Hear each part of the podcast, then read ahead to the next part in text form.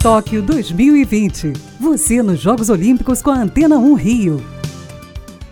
Amanhã, às sete e meia da manhã, a seleção brasileira masculina de futebol de 5 entra em campo contra o Marrocos pelas semifinais do torneio paralímpico. A equipe tenta chegar à quinta final consecutiva nos jogos e vem forte para a disputa. Afinal, o Brasil está invicto com três jogos, três vitórias, 11 gols feitos e nenhum sofrido. Já Marrocos passou para o mata-mata em segundo, com uma vitória, um empate e uma derrota.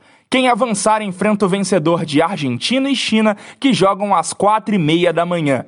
É Paralimpíada na Veia, é o Boletim Tóquio 2020 na Antena 1 Rio.